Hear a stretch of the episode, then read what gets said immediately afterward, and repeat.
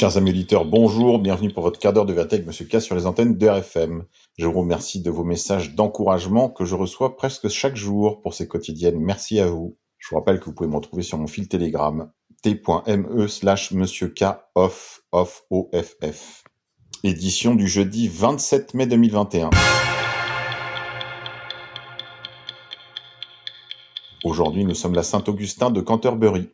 Saint-Augustin de Canterbury, mort en 604. Il était prieur du monastère de Saint-André du Mont Coélus, l'une des sept collines de Rome, quand le, pape Saint Grégoire le Grand vint le soustraire à la paix du cloître. Le pape se souciait fort peu du salut des anglo-saxons, ces barbares païens qui avaient envahi le brumeux pays des Bretons, et que ces Bretons refusaient d'évangéliser. Pour eux, ils étaient leurs occupants envahisseurs. Avec quarante compagnons, moines comme lui, Saint Augustin est envoyé par le pape en Angleterre avec une escale à Lérins, une à Paris, et d'autres encore car la route est longue de Rome à Canterbury. La mission romaine reçoit l'appui d'Ethelbert, roi du Kent, dont la femme est chrétienne. Il les installe à Canterbury. La ferveur et l'éloquence des moines romains impressionnent le roi qui demande à son tour le baptême. Saint Augustin échoua par contre auprès des Celtes chrétiens du pays de Galles par manque de tact, selon Saint Bède le Vénérable lorsqu'il convoqua leurs évêques pour les amener à le reconnaître comme primat nommé par le pape et adopter la liturgie romaine, il crut bon de rester sur son siège au lieu d'aller à leur rencontre. Les clercs bretons, irrités par l'ingérence de ces moines romains dans leur pays et par cette absence de gestes fraternels, repartirent sans rien céder. Saint Augustin continua d'opérer de nombreuses conversions chez les Anglais et fonda le siège de Canterbury, dont il devint évêque. Il se dépense alors pour asseoir la jeune Église d'Angleterre et multiplie les tentatives pour réconcilier les chrétiens bretons et anglais. Il y faudra cent ans. Je sais que le Dieu Tout-Puissant, à cause de ton amour pour ce peuple qu'il a voulu choisir, a montré de grands miracles. Il est donc nécessaire que ce don céleste te donne de la joie, en même temps que de la crainte, de la crainte et en même temps de la joie. Nous devons nous rappeler la réponse du divin maître à ses disciples qui revenaient tout joyeux de leur prédication. Ne vous réjouissez pas de cela, mais de ce que vos noms sont inscrits dans le ciel. Lettre du pape Saint Grégoire à Saint Augustin de Canterbury. Culture. Le concert test d'Indochine en manque de volontaires. La prestation d'Indochine prévue le 29 mai prochain à l'hôtel Accor Arena à Paris doit servir de laboratoire à la reprise des concerts. Mais le protocole strict de cette expérience douche la motivation des fans, alors qu'il manque encore 5000 participants à l'appel. Afin de réussir ce tour de force, les conditions du concert, établies avec la PHP, donc les hôpitaux de Paris, sont très contraignantes. Sélection rigoureuse des participants entre 18 et 45 ans, sans symptômes de Covid ni contact depuis deux semaines avec des personnes atteintes par le virus, test PCR trois jours avant, puis test antigénique le jour même, port du masque surveillé dans la salle et même installation de caméras faciales braquées sur la fosse afin de contrôler ceux qui ne le porteraient pas correctement. Enfin, à J plus 7, nouveau test effectué par les participants. Une avalanche de conditions qui a achevé de braquer les fans les plus virulents. Les appels au boycott de l'opération, les adeptes sans moi ou du honte à eux fleurissent maintenant sur les réseaux sociaux, alors que le ministre Roselyne Bachelot se voit obligée de monter au créneau pour défendre l'expérience jugée capitale pour la filière et qui a réussi à obtenir un coût de 1,4 million d'euros. Une paille. Culture encore, finance. Le géant Amazon s'offre les studios MGM. L'entreprise de Jeff Bezos a signé avec le studio américain afin d'élargir son catalogue de contenu. Avec une dépense de 8,45 milliards de dollars pour racheter la Metro Goldwyn Mayer, la guerre du streaming entre Netflix, Amazon et Disney s'intensifie. Amazon s'offre le lion rugissant de la MGM ainsi que son catalogue de plus de 4000 films et ses studios de Beverly Hills en Californie pour 8,45 milliards de dollars.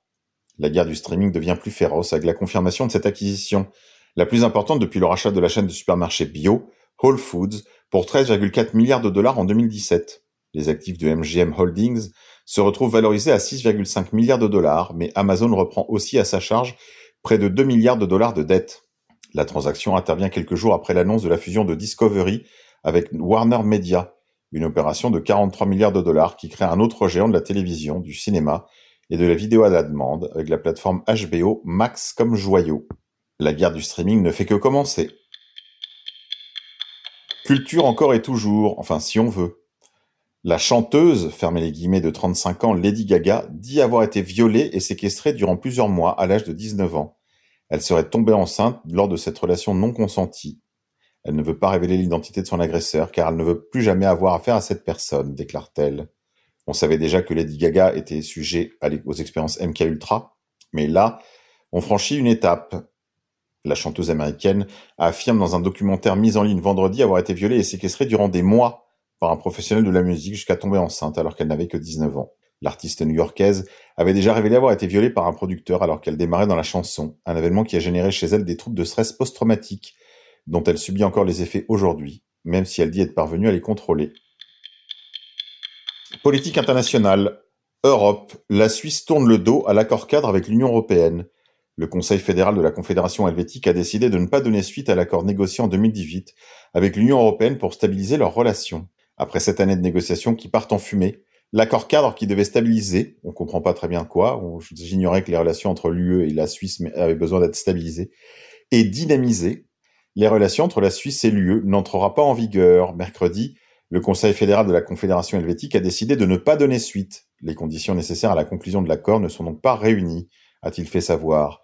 Les principaux politiques suisses n'ont pas osé proposer au peuple suisse de ratifier cet accord, de crainte que la campagne ne fasse le lit des populistes eurosceptiques. Trois points ne passent pas en Suisse. L'accord 4 devait notamment purger la question du level playing fields, la compétition équitable réclamée par l'Europe à la Suisse. Naturellement, l'alignement dynamique du cadre réglementaire heurte de plein fouet la démocratie directe qui prévaut en Suisse.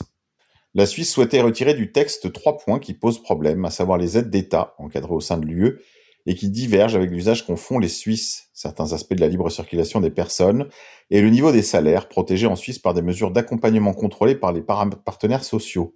Le Conseil fédéral entendait ainsi restreindre la directive sur la citoyenneté européenne de tout ce qui, à ses yeux, excède la libre circulation des travailleurs telle qu'elle est déjà en vigueur dans les accords bilatéraux. Les autorités suisses réclamaient sept exceptions de manière à écarter les Européens du droit de séjour permanent, de l'accès aux assurances suisses ou des avantages supplémentaires liés à l'assurance chômage.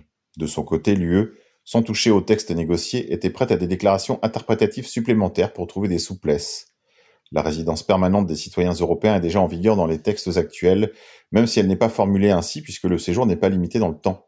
Le Conseil fédéral considère néanmoins qu'il est dans l'intérêt commun de la Suisse et de l'UE de préserver l'avenir de leur coopération bilatérale, qui a fait ses preuves, et de maintenir des accords existants. Il souhaite donc engager un dialogue politique avec l'UE portant sur la suite de la coopération, indique Berne dans un communiqué. Si à l'avenir aucun progrès n'est possible, les accords bilatéraux vont subir une érosion et les entreprises suisses vont se heurter graduellement à de nouveaux obstacles, notamment techniques, qui vont renchérir leur accès au marché européen. Enfin, c'est en tout cas sur cette peur que tente de jouer Bruxelles, pour arracher un accord à Berne qu'il n'obtiendra pas. Rwanda. Alors qu'Emmanuel Macron se prépare à faire un déplacement à Kigali, ce jeudi, il est peut-être temps de se demander pourquoi toutes ces reptations devant Kigali et le régime de Kagame, le Khmer noir. En effet, l'opposition dénonce le silence de Macron sur les droits humains. Deux figures de l'opposition au Rwanda ont dénoncé le silence du président français sur la question des droits humains dans leur pays dans un communiqué conjoint publié mardi, deux jours avant la visite d'Emmanuel Macron à Kigali. Il est clair que le président Emmanuel Macron ne discute plus des sujets qui fâchent le Front patriotique rwandais, qui dirige le pays d'une main de fer, accuse Victoire Ingabire et Bernard Ntaganda. Emmanuel Macron n'hésite pas à fustiger publiquement des régimes dictatoriaux, mais demeure silencieux devant le règne autoritaire et les violations des droits humains du régime rwandais. Dès lors, pour le président Emmanuel Macron, il y a de bons et de mauvais dictateurs. L'opposition interne rwandaise déplore cette politique macroniste et rappelle que cette visite ne peut être un succès pour les peuples français et rwandais que si elle remplit les conditions suivantes. Demander une ouverture démocratique au Rwanda, demander le respect des droits humains au Rwanda. Le président français est attendu aujourd'hui dans la capitale rwandaise, une nouvelle étape dans la normalisation des relations entre Paris et Kigali, empoisonnée durant des décennies par l'attitude de la France face au génocide des Tutsis de 1994. Le président se rendra au mémorial du génocide de Gizosi, à Kigali, où il prononcera une allocution qui devrait, selon la présidence française, être marquée d'une solennité particulière. En un mot, le président Macron va faire des reptations devant Kagame, valider le narratif du génocide des seuls Tutsis, alors que de nombreuses questions, et plus que cela même, des éléments à charge demeurent dans l'ombre. Pour s'en convaincre, lisez le livre de Judy Rever, Praise of Blood, l'éloge du sang, aux éditions Max Milo. Vous y apprendrez comment Paul Kagame et ses adjoints ont perpétré eux aussi un génocide à l'ombre d'une guerre de conquête. Vous y apprendrez également comment des millions de Hutus, qui ont été jetés dans le fleuve par exemple, et étaient donc méconnaissables, ont été abusivement rangés au nombre des victimes Tutsis. Comment de nombreux Tutsis ont été tués également par le FPR, en particulier les Tutsis de l'intérieur. Bref, Macron achève le travail entamé par Sarkozy. Société Le double nom de famille va-t-il devenir automatique à la naissance? Le collectif Porte mon nom œuvre pour instaurer automatiquement le double nom des deux parents à la naissance. Un décret pour modifier la loi, défendu par le député LREM Patrick Vignal, doit être présenté cette semaine au garde des Sceaux. Il y a le cas des femmes divorcées, des familles recomposées, mais aussi celle des enfants abandonnés, qui portent le nom d'un père absent. Il y a les cas de violences conjugales ou même des histoires de viol où l'enfant doit porter le nom de son bourreau. S'afflige Marine Gatineau-Dupré, patronne du collectif Porte mon nom, qui souhaite imposer l'usage des deux noms de famille lors de la naissance d'un enfant. Pourtant, la loi du 4 mai 2002 permet aux parents de donner à leur enfant soit le nom du père, soit celui de la mère, soit les deux accolés. Mais aujourd'hui encore, la plupart, environ 80% des parents selon l'INSEE, choisissent de donner le nom du père, non parce qu'il est plus facile à porter ou du fait d'un choix réfléchi, mais parce que c'est comme ça, une tradition ancestrale. Vous l'aurez compris, c'est encore une manœuvre pour détruire le patriarcat. Messieurs, donnez donc votre nom à vos enfants. Tout le monde s'en portera que mieux. Finance. Explosion de la dette française. La France a emprunté massivement et sans difficulté en 2020 pour faire face à la pandémie. À la clé, des taux d'intérêt très bas, favorisés par la création monétaire de la Banque Centrale Européenne. Mais ne vous inquiétez pas, cette dette vous la paierez dans l'inflation. Grippe 19, santé. Le gouvernement a demandé d'euthanasie des personnes âgées malades au lieu de les soigner, selon une soignante traumatisée interrogée par nos collègues de France 3. Surtout, ne relayez pas cette vidéo, cela pourrait embarrasser la Macronie. Écoutez. En fait, c'était des, injonctions paradoxales. C'était, j'ai pas le droit de prescrire quelque chose qui pourrait soigner les personnes si elles étaient atteintes. Par contre, je suis autorisée à les faire partir en douceur, comme ils disent. Puisque le, le souci, c'était l'asphyxie. Regarder quelqu'un s'étouffer, mourir étouffé, c'est insupportable. On imagine la grande souffrance. On a abrégé les souffrances des gens, donc j'appelle ça euthanasie. Je suis encore euh, choquée. Je suis choquée par ça. Qu'est-ce qui vous choque? Qu'on ait osé nous, nous demander euh, de piquer nos patients euh, pour les faire partir plus vite pour que c'est insupportable. C'est un sentiment d'horreur. Le 29 mars, par décret, le gouvernement autorise l'usage de médicaments de soins palliatifs. Parmi eux, le Rivotril et le Midazolam, habituellement interdits en médecine de ville et dans les EHPAD. À Busancais, cette décision a été mal vécue par le personnel soignant. C'est un sédatif qui les aide ben, à être apaisés et du coup à décrocher. C'est pour les aider à partir plus vite sans souffrance. Quand on a reçu ces directives, ça nous a choqués de se dire que euh, là, on ne donnait aucune chance aux personnes âgées de s'en sortir.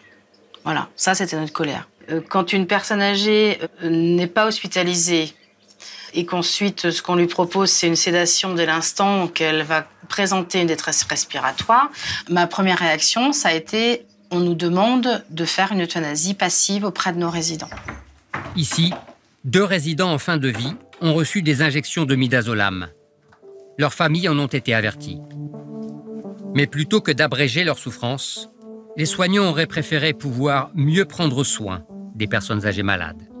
Allez, c'est tout pour aujourd'hui les confinés. On se quitte en musique. Aujourd'hui, je vous propose Soleil noir, vous n'aurez pas nos âmes, à retrouver sur YouTube. Il y a une, dramatisation euh, qui ne correspond pas au risque que chacun court dans cette euh, affaire. On, se demande jusqu'où ça peut aller, cette euh, terreur généralisée.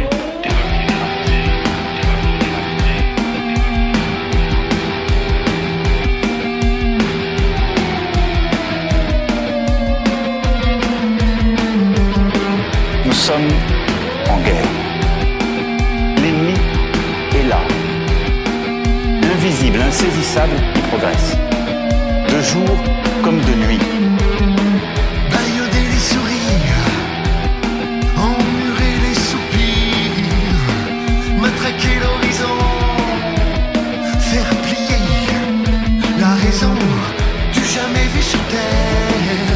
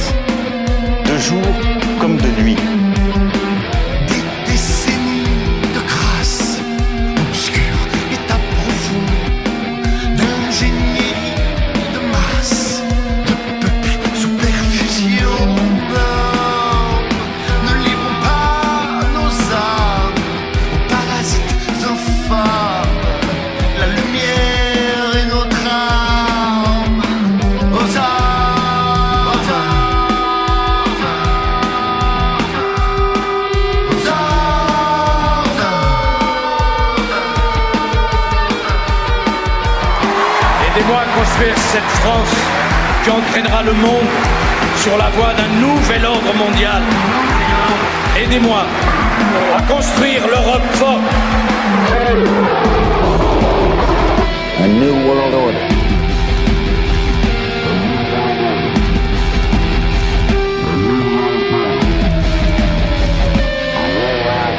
On ira ensemble vers ce nouvel ordre mondial personne, je dis bien personne, ne pourra s'y opposer.